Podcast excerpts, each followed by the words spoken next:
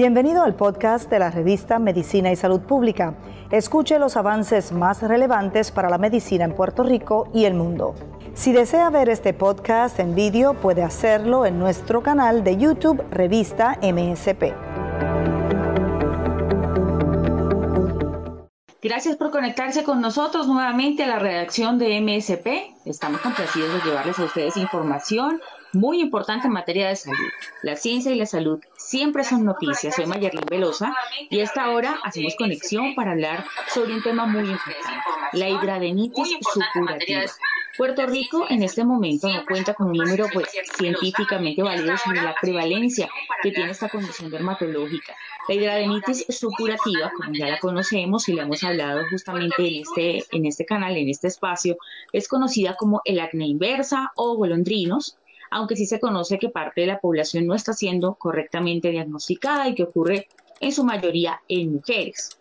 Justamente la Escuela de Medicina de San Juan Bautista desarrolló un estudio con cifras muy importantes para identificar a estos pacientes que residen en la isla y arrojaron algunos datos eh, clave que hay que tener en cuenta. Uno es que ocurre en el 75% de las mujeres y en el 66% de los que formaron parte del estudio también se arrojó que tuvieron un diagnóstico erróneo. Pero hoy vamos a conocer por qué ocurre esto, cuál es el panorama de la condición en la isla y lo vamos a hacer de, una, de mano de una experta, por supuesto, y la tenemos aquí. Le damos a más cordial bienvenida a la doctora María Maimi, actual presidenta de la Sociedad Dermatológica de Puerto Rico. Doctora, bienvenida a MSP.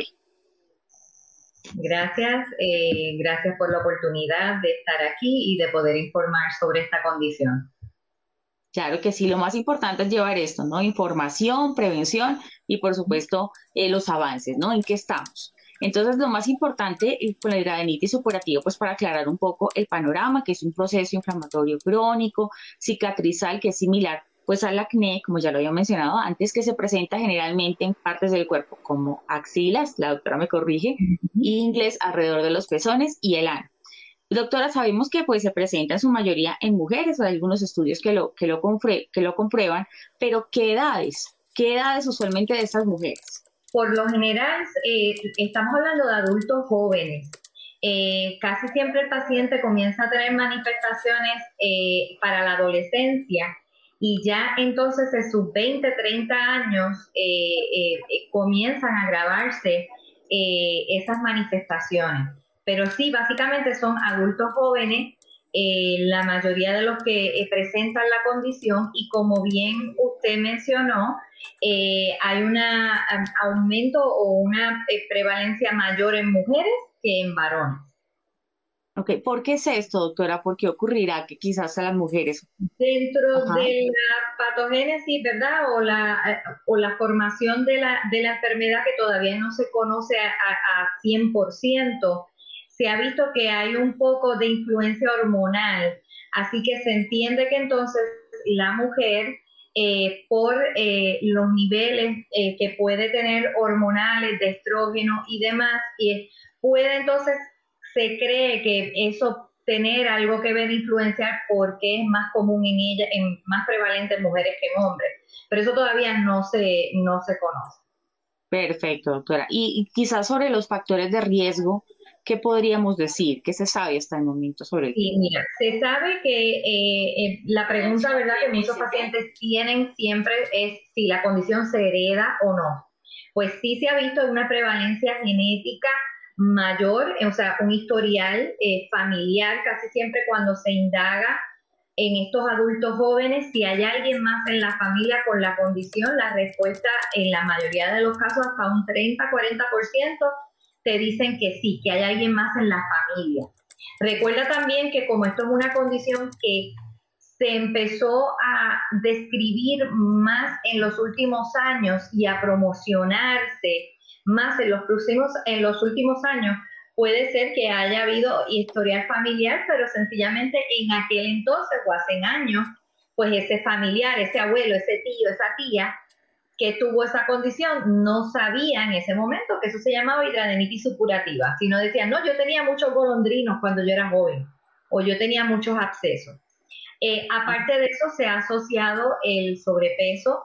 Eh, las personas eh, si fuman eh, son eh, más propensas a, desarrollar hidradenitis supurativa, el, el, historial familiar, sobrepeso, son cosas que influyen.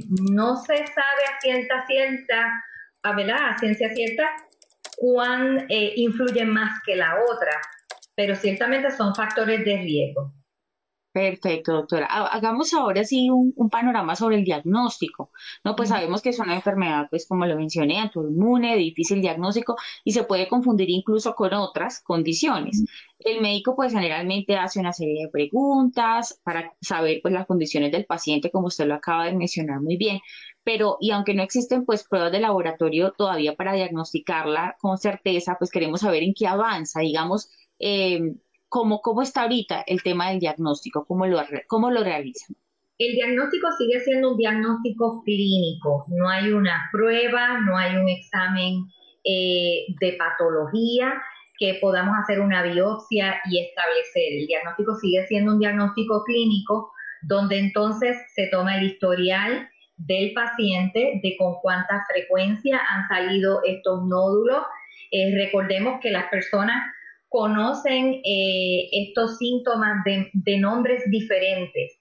Así que pues uno tiene que adaptarse al, término que el paciente esté utilizando. Si estamos aquí en Puerto Rico, eh, muchos te usan el término golondrino eh, para describir un acceso.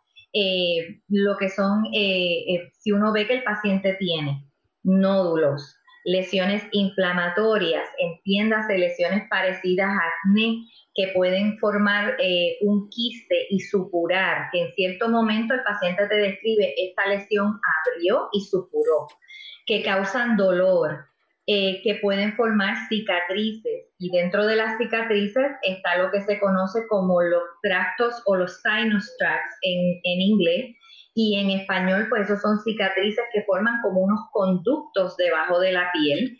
Cuando tú notas esas... Eh, esos síntomas, ¿verdad? Y esas señales en el examen físico. Y esto está localizado en área de axila, en área, áreas inframamarias, en área eh, eh, pélvica o área pública o área alrededor del ano perianal, sacral o muchos pacientes es en los glúteos, pues ya entonces tú puedes hacer el diagnóstico de hidradenitis supurativa. Obviamente dentro de ese diagnóstico hay diferentes severidades, así que pues no necesariamente el paciente te va a llegar eh, con una severidad moderada severa, eh, todo va a depender de, de cuán rápido el paciente busque ayuda para su condición. Perfecto. Aprovechando que usted está aquí y su labor tan importante como presidenta de la Asociación Dermatológica de Puerto Rico, quisiéramos saber, doctora, pues digamos, cómo ha evolucionado el tema, digamos, los primeros pacientes eh, en aquel entonces que hayan sido diagnosticados, cómo, cómo ha evolucionado la enfermedad. Pues mira, gracias a Dios, eh, eh, tengo que decir, ¿verdad? Y, y muy contenta, ¿verdad? De que eso sea así, que en los últimos años se ha hablado mucho de la condición en, en foro, eh, ya sea pues, eh, de prensa, noticiero, eh, televisión, radio. la sociedad cuando hacemos las clínicas de comunidad se lleva información sobre la condición y pues las diferentes compañías, ¿verdad? Las compañías farmacéuticas han ayudado en esa labor de educación. Y incluso pues hay mucho material de propaganda que uno puede ver hasta en centros comerciales. He, visto yo eh, en las áreas de, los centros comerciales que son, ¿verdad? Eh, sitios frecuentados por muchas personas y pueden ver y decir, espérate, eso es lo que a mí me está dando, eh, porque entonces ahí están describiendo la condición. Así que antes había un delay, ¿verdad? O un retraso de diagnóstico, a veces de hasta 7 a 10 años que pasaban en lo que un paciente presentaba síntomas inicialmente hasta que se le daba el diagnóstico. Ya en estos últimos años, este, ese retraso debería, eh, o lo que se está viendo es que está disminuyendo, por lo menos en, en la experiencia personal de los dermatólogos, nos estamos dando cuenta que los pacientes nos están llegando ya un poco más informados y dicen, bueno, yo vi este anuncio o vi esta promoción y yo pienso que puedo tener hidradenitis. O sea, a veces hay algunos que te llegan hasta con el, ¿verdad? Con, con el diagnóstico. así que yo creo que toda la campaña de información que ha habido en los medios eh, ha ayudado a que entonces ahora los pacientes puedan identificar más rápido eh, que tienen la condición y buscar ayuda. Claro que sí. Bueno, eh, lo que usted acaba de decir es súper importante, ¿no? Digamos que ya hay más información y la gente pues ya no se queda con la duda de que debe acudir al médico, hay algo que no está bien y eso es lo que yo tengo, ¿sí? Digamos que de acuerdo a, lo que ven. La información también está pues en la calle, la hemos visto pues para el paciente. Pero digamos en el, en el tema de los, de los médicos primarios, los generalistas, ¿Cómo, ha sido el mensaje que han llevado a ellos pues, para la atención prioritaria a estos pacientes, para que sean referidos? ¿Cómo se han informado ellos también sobre, sobre el tema? Eh, sí, ahí tengo que decir que todavía podemos eh, mejorar.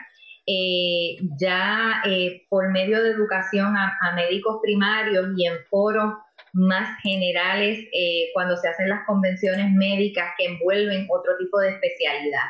Eh, porque a nivel de dermatólogos, pues obviamente es una condición muy conocida. Eh, la otra especialidad que la conoce bastante bien es la ginecología, em, pero todavía sé que hay eh, médicos primarios, ¿verdad?, que quizás no están tan al tanto con la condición o tardan un poquito más en identificarla.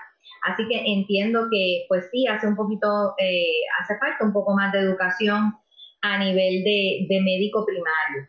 Estamos muchísimo mejor que hace unos años atrás, pero todavía se puede continuar eh, informando para que entonces ese paciente lo refiera más rápido. Eh, obviamente, pues en Puerto Rico también tenemos limitaciones dependiendo, pues lamentablemente hay que decir, del acceso médico y del seguro médico que el paciente tenga eh, para poder entonces accesar a un especialista que ya puedan darle nombre y apellido a su condición. De acuerdo, doctora.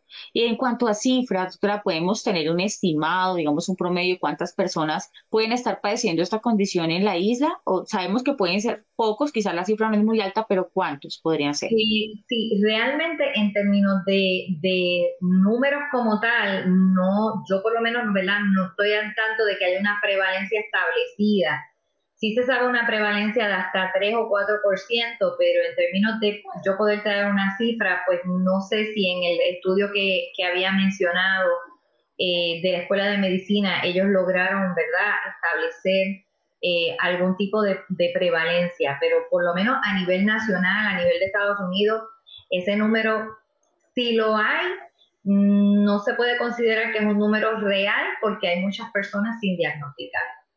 De acuerdo. Sí, sabemos que fue incluso se estudió una muestra, ¿no? Incluso no tiene las cifras claras aún. Doctora, la enfermedad tiene algo particular y es que también puede ocasionar depresión en las personas que la padecen, en su mayoría pues mujeres, pero también puede pasarle a los hombres. Entonces, ¿cómo es esa parte? Digamos, ¿cómo, cómo trabaja el médico ese, ese tema con, con el paciente, el tema de emocional? Sí, no, definitivamente, em, pues es una de las condiciones dermatológicas que más afecta la calidad de vida del paciente. Eh, muy marcado el, aspecto eh, o el efecto que tiene emocionalmente en el paciente, sobre todo en pacientes que tienen eh, ya la condición moderada o severa o que desarrollan este tipo de nódulos y este tipo de, de lesiones frecuentemente. O sea, estos son personas que a veces se ven limitadas si tienen un nódulo en área sacral o en área de glúteo, no pueden sentarse, no pueden ir a trabajar. Eh, personas que a veces pues entonces tienen múltiples nódulos en el área eh, axilar, no pueden levantar el brazo, eh, duele, da mucho dolor. Y, y estas lesiones pues eh, pueden empezar o comenzar a drenar. Eh, y a veces ese drenaje ocurre de manera espontánea o porque el paciente pues rozó, movió el brazo y entonces el nódulo pues comienza, eh, ¿verdad?, a, drenar.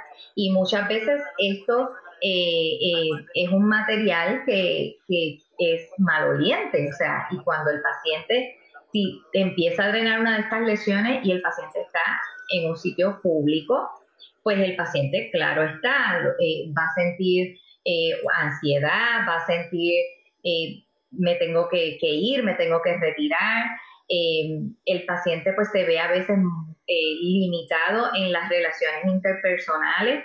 si es una persona adolescente, muchísimo más, porque entonces tenemos un adolescente, pues como me dicen a mí, doctores, que yo no me puedo poner camisa sin manga, es que yo no me puedo eh, poner un traje de baño, yo no puedo, mire que tengo las cicatrices, o es que tengo ahora lesiones activas, yo no quiero que mi pareja me vea. Eh, así que definitivamente impacta mucho la, calidad de vida de los pacientes. Claro, y desde el punto de vista físico, ¿no? De, de me veo al espejo y me siento mal, bueno, una cantidad de, de, situaciones que hay que ser tratadas también desde el punto de vista psicológico, porque eso le afecta mucho al paciente. Doctora, en cuanto a tratamientos que usted ahorita lo mencionaba muy bien, eh, ¿cómo han evolucionado esos tratamientos? Sabemos que el 2015 fue, pues, digamos, aprobado el primero, pero a hoy, ¿cómo han evolucionado? Digamos, ¿cómo se trata este paciente en cuanto a medicamentos, cirugía? Sí, eh, en la mayoría de los casos eh, eh, hay que hacer una combinación de tratamientos. cuando llega el paciente inicialmente o pacientes que tienen pocas lesiones, pues ¿verdad? siempre tiene su uso los tratamientos tópicos, donde entonces tú vas a tratar tópicamente el área, ya sea con antibióticos, con jabones antibacteriales, de peróxido, son muy utilizados, antibióticos tópicos como clindamicina, eh, se siguen utilizando y antibióticos orales que nos ayudan, entre otras cosas, a bajar inflamación, porque esto es un proceso inflamatorio. Así que si tú das antibióticos orales como minociclina o eh, tetraciclina, tú disminuyes la inflamación y disminuyes el, el dolor que el paciente presenta. Ahora, si ya entonces tú quieres tratar esta lesión desde antes de comenzar o inhibir ese proceso inflamatorio, pues entonces ya ahí tú tienes pues los tratamientos eh, biológicos, ¿no? Que ya entonces son tratamientos que van directamente hacia una citoquina o a bloquear una de, de, ese, de esa cascada inflamatoria para que entonces no ocurra. Eh, y pues entonces tenemos obviamente aprobado por el, por el FDA ya el adalimumab, eh, conocido como MIRA, eh, que está aprobado por el FDA, y están ahora mismo ahí corriendo cerca de treinta y pico de estudios, eh, viendo diferentes eh, citoquinas y bloqueando diferentes factores de esa cadena de inflamación. Así que muy posiblemente en un futuro ya vaya a haber otros eh, medicamentos aprobados por el FDA a manera sistémica, que ya entonces pues evitarían que el paciente desarrolle las lesiones. Antes tratábamos las lesiones cuando ya estaban presentes. Eh, por otro lado, también pacientes que ya llegan con enfermedad moderada avanzada, tenemos que hacer tratamientos quirúrgicos. Eh, hay ocasiones en que hay que hacer incisión y drenaje, hay ocasiones en que hay que hacer excisión, de ese tracto, de esa cicatriz.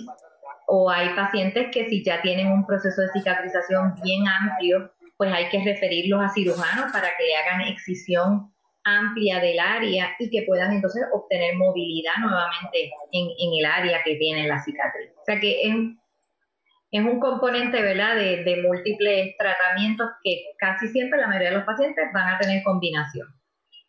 Doctora, ¿qué riesgos podrían existir en las diferentes opciones de tratamiento que hay? ¿Hay riesgos en esas opciones?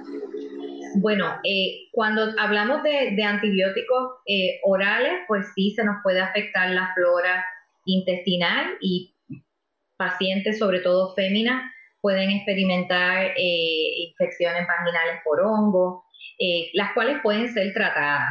Em, cuando hablamos ya de tratamiento sistémico, estamos inhibiendo el sistema inmunológico, por lo tanto, pues estamos un poco más propensos a infecciones.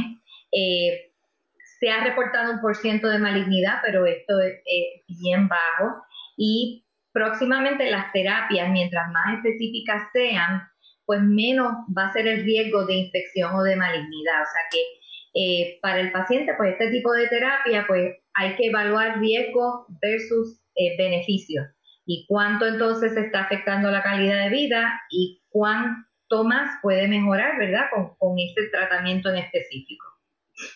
Doctora, ¿qué, qué, digamos, qué estilos de vida pueden hacer que esta enfermedad o esta condición se exacerbe, digamos, que se fortalezca, sea, o sea, puedan haber condiciones, digamos, de nuestro, en el medio ambiente o en nuestro estilo de vida normal?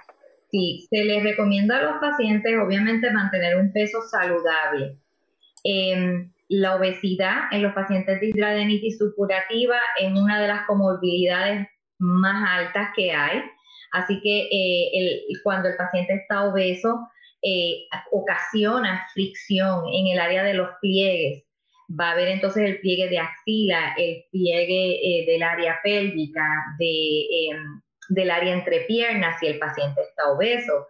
Va a haber más fricción y se sabe que la fricción pues promueve entonces a que si hay ahí una lesión y empieza a haber fricción, se va a inflamar. Así que si el paciente, ¿verdad? Pues hace actividades que promuevan sudoración, puede entonces exacerbarse su condición. Definitivamente dejar de fumar. Eh, el fumar exacerba la, la, condición grandemente, así que se les recomienda al paciente que no fume.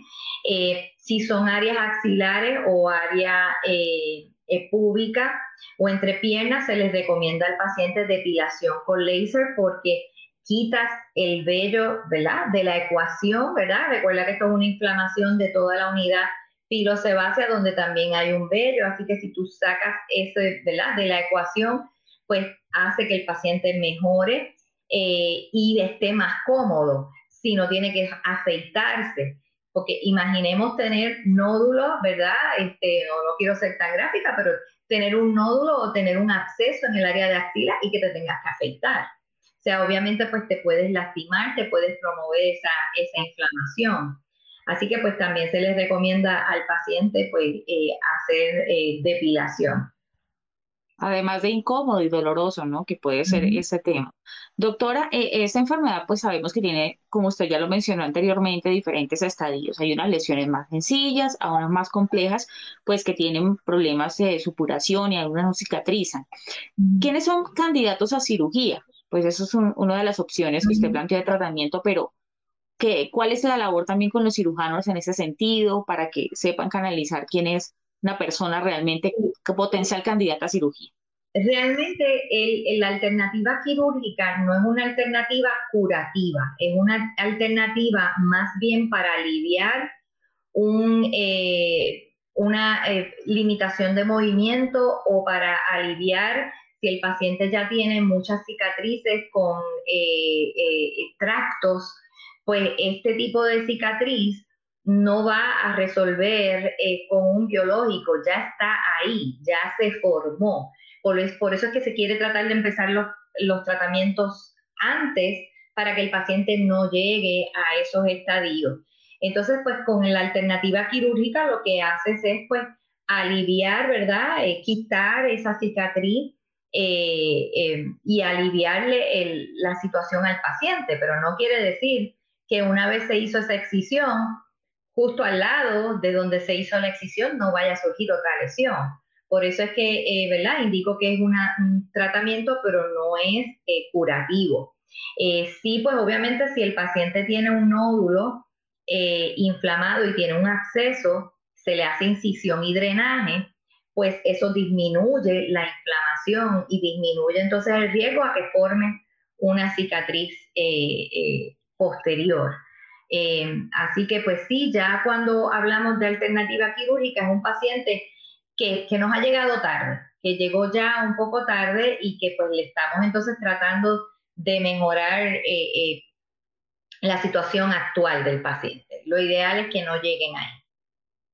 Doctora, desde su experiencia que queremos aprovecharla aquí en este espacio, pues digamos, ¿en qué estadio ha recibido usted pacientes, digamos, en los últimos años en su en su trabajo. Digamos, partiendo del hecho de que hay información, ¿no? Como lo mencionaba usted.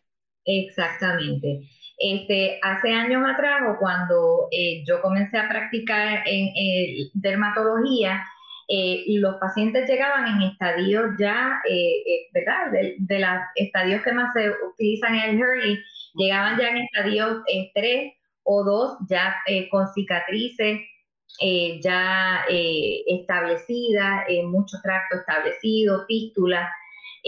últimamente y en los últimos años el paciente está llegando más temprano. Está llegando, ¿verdad? en estadio 1 o entre 1 y 2 eh, o sea que ciertamente, pues ahí es que uno se da cuenta que el mensaje está llegando y que las personas pues eh, están identificando que pueden tener la, la, condición. ¿La pandemia del coronavirus ha podido exacerbar esta condición? ¿Ha tenido algo que ver en eso? Bueno, eh, no puedo decirte, ¿verdad?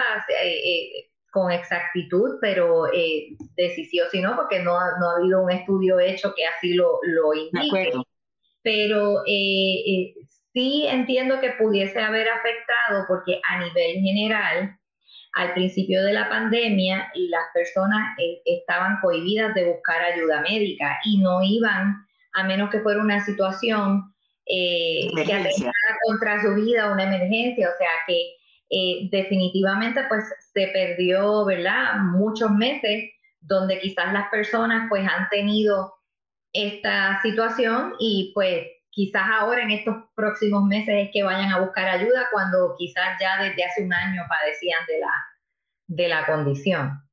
De acuerdo, sí. Y bueno, y constantemente la pandemia tiene a los médicos y a los científicos estudiando el tema, o sea, no es algo que tengamos todavía mucha claridad. Sobre el futuro, doctora, los retos que se vienen, pues en otras áreas también claves para usted, que sean prioridades desde el punto de vista dermatológico, Puerto Rico, para ayudar a estos pacientes y también a otros, de pronto con otras condiciones, psoriasis, melanoma, ¿cuáles serían esos retos que vienen para la dermatología en Puerto Rico? Sí, definitivamente yo creo que uno de los retos principales es el acceso eh, y el acceso a, a especialistas. Eh, antes de, abundar, te mencionaste la psoriasis y olvidé mencionar que en los pacientes de psoriasis eh, se ha visto una incidencia mayor de hidradenitis supurativa, porque se sabe que la psoriasis también es una condición inflamatoria. Así que eh, se ha visto esa, ¿verdad? que el paciente de psoriasis también puede tener hidradenitis supurativa. en términos de los retos que vamos a tener, pues el acceso. Eh, lamentablemente aquí en Puerto Rico, pues eh, eh, somos pocos dermatólogos para la población. así que el acceso de un paciente cuando viene referido o saca cita, pues a veces se dilata en lo que puede obtener una cita quizás dos, tres meses en lo que puede llegar a, ver, a verse por un especialista. Así que definitivamente son uno de los retos más grandes. El segundo reto, pues, es el acceso médico en términos de cubierta eh, médica. Eh, pacientes que tienen eh, un seguro médico privado, pues quizás no tienen un impedimento mayor de poder accesar a un especialista de manera directa, que hayan visto un comercial, que hayan visto una propaganda y decidan, pues, mira, y dice que debo ir a un dermatólogo. Pues llamar y hacer cita con el dermatólogo mientras que quizás un paciente pues que tenga entonces no tenga un seguro médico primario eh, privado pues tiene que pasar por ir por su médico primario y que el médico primario reconozca la condición y reconozca la necesidad de que el especialista este, entre y lo refiera. Y obviamente, pues, eh, otro de los retos es el costo de los tratamientos. Eh, los tratamientos recientes y los tratamientos biológicos, pues, si bien es cierto que son más efectivos y ayudan en prevención del desarrollo de esos síntomas, pues también hay que indicar que son tratamientos costosos. Y en un paciente que entonces tiene un seguro médico privado, el deducible de ese tratamiento puede ser costoso. Ahí entonces necesitamos la ayuda eh, de la eh, casa farmacéutica, que muchas veces pues entonces tienen programas de ayuda para eh, los pacientes poder eh, costear ese deducible del medicamento.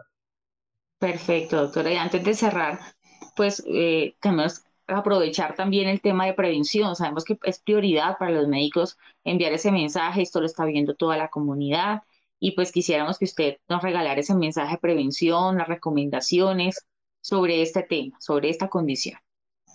Sí, eh, bueno, al igual que otras condiciones eh, médicas, pues se les recomienda al paciente un estilo de vida saludable, eh, mantener un peso apropiado, no fumar y atender sus condiciones como diabetes o alta presión.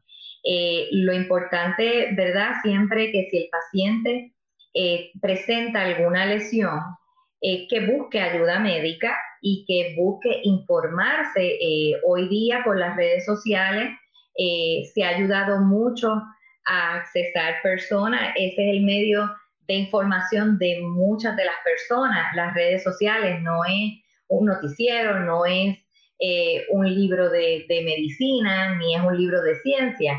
Es eh, buscando ayuda y compartiendo ese síntoma con quizás un amigo o alguna otra persona y entonces ahí pues le dicen, mira, yo creo que puedes tener esta condición.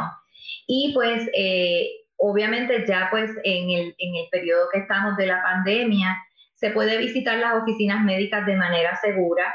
Hay otros medios donde el, médico te puede evaluar eh, por telemedicina eh, si tienes alguna condición por la cual, ¿verdad? No quieras asistir a la oficina médica, pero que no se queden sin con la duda de si tienen o no tienen la condición, que se dirijan al especialista para entonces poder ser eh, diagnosticados. Si tienen alguno de, los síntomas de hidradenitis supurativa, ir y evaluarse. La evaluación y el diagnóstico se hace clínicamente. Claro que sí, un diagnóstico oportuno y ahí están las puertas abiertas también de los especialistas, siempre atentos para ver cómo pueden mejorar la calidad de estos pacientes, ayudarlos y pues también que la enfermedad pues esa condición vaya bajando a medida que las personas acudan temprano a los especialistas. Doctora María Maimi, actual presidenta de la Sociedad Dermatológica de Puerto Rico, le agradecemos infinitamente su tiempo por venir a hablar con nosotros en este espacio sobre la actualización clínica de la hidradenitis supurativa en Puerto Rico. Gracias por haber estado en MSP. Gracias por la invitación y esperamos pues que eh, haya servido, ¿verdad?, para informar y que si de aquí pues sale algún paciente que pueda ser diagnosticado a, tiempo, pues creo que se logró el propósito. Claro que sí, de acuerdo. Y bueno, y hay noticias positivas también porque hemos avanzado, la ciencia continúa trabajando incansablemente. Eh, definitivamente el último año ha sido de la salud para el mundo entero. Entonces, toda la gente está volcada también a cuidar su salud, a tener todas las medidas de prevención también sobre esta y otras condiciones, ¿no?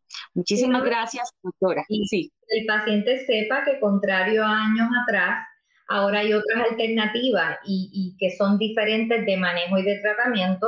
Y porque estos pacientes antes, pues como los pacientes de psoriasis, se alejaron a veces de las oficinas eh, o del tratamiento médico porque no había nada realmente que los ayudara a mejorar o que hubiesen un cambio significativo. Ahora hay alternativas.